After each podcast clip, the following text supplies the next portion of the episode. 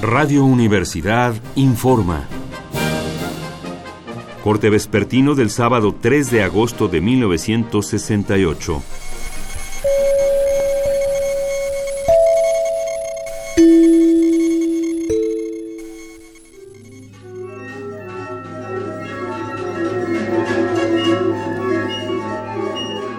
Buenos días. Esta mañana, el director general del Instituto Politécnico Nacional, el doctor Guillermo Massieu Elguera, aceptó encabezar una manifestación de estudiantes, maestros y autoridades de dicha institución.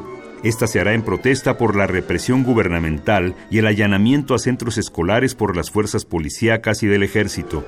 En presencia del Comité Coordinador de Huelga del IPN, Massieu dio su consentimiento bajo dos condiciones. La primera es que solo participen estudiantes y profesores politécnicos. La segunda, que ninguna organización estudiantil patrocine la marcha. La manifestación está programada para este lunes 5 de agosto. Comenzará en las instalaciones de Zacatenco y culminará en el exinternado del IPN, donde en 1956, por primera vez en la historia de México, hubo un asalto militar a un centro de cultura superior.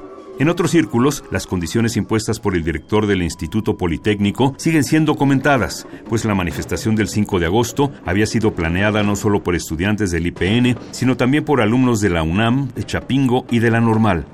Por su parte, la FENET acepta no participar en la manifestación. A su vez, pretende ahora levantar la huelga del IPN y acusa a provocadores comunistas de ser los responsables del conflicto. Seguiremos informando. Siga pendiente de los reportes de Radio Universidad.